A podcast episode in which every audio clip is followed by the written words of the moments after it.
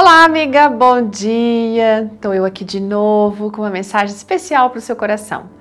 Hoje essa mensagem que eu falo para você, ela foi escrita pela Andrea Walter. Ela é casada, tem um casal de filhos e é professora de história lá no Colégio Adventista em Cascavel.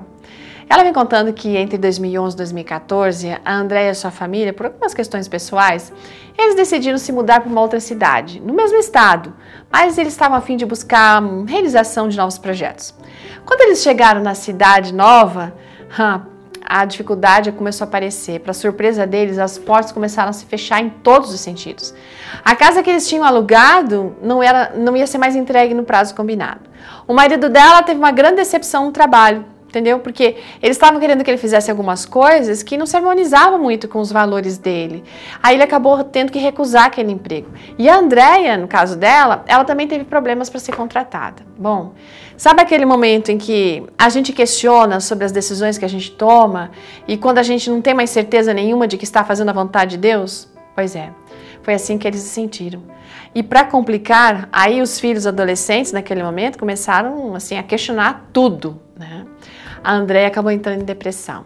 Ela disse que dormia e acordava chorando porque ela não conseguia encontrar uma solução. E eles então continuaram buscando trabalho, mas nada dava certo.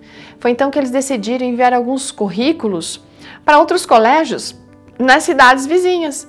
Aí ela recebeu uma proposta de dar sete aulas no ensino médio.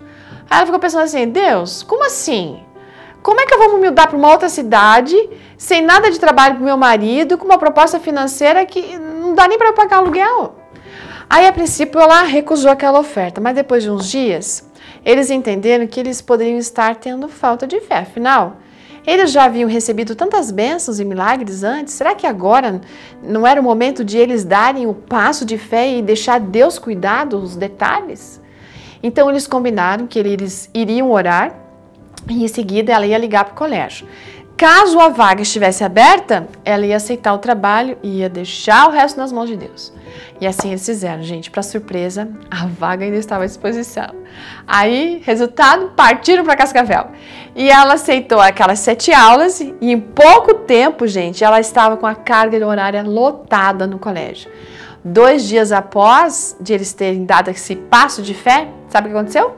O marido dela conseguiu um trabalho também. Confiar na direção de Deus e permitir que Ele nos guie, hum, nem sempre é fácil.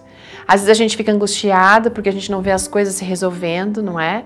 Às vezes nós ficamos ansiosas se estamos dentro da vontade de Deus e até decepcionadas quando a gente entende que a gente está fazendo a vontade de Deus, aquilo que Ele quer, mas aí fica vindo turbulência no meio desse caminho, né?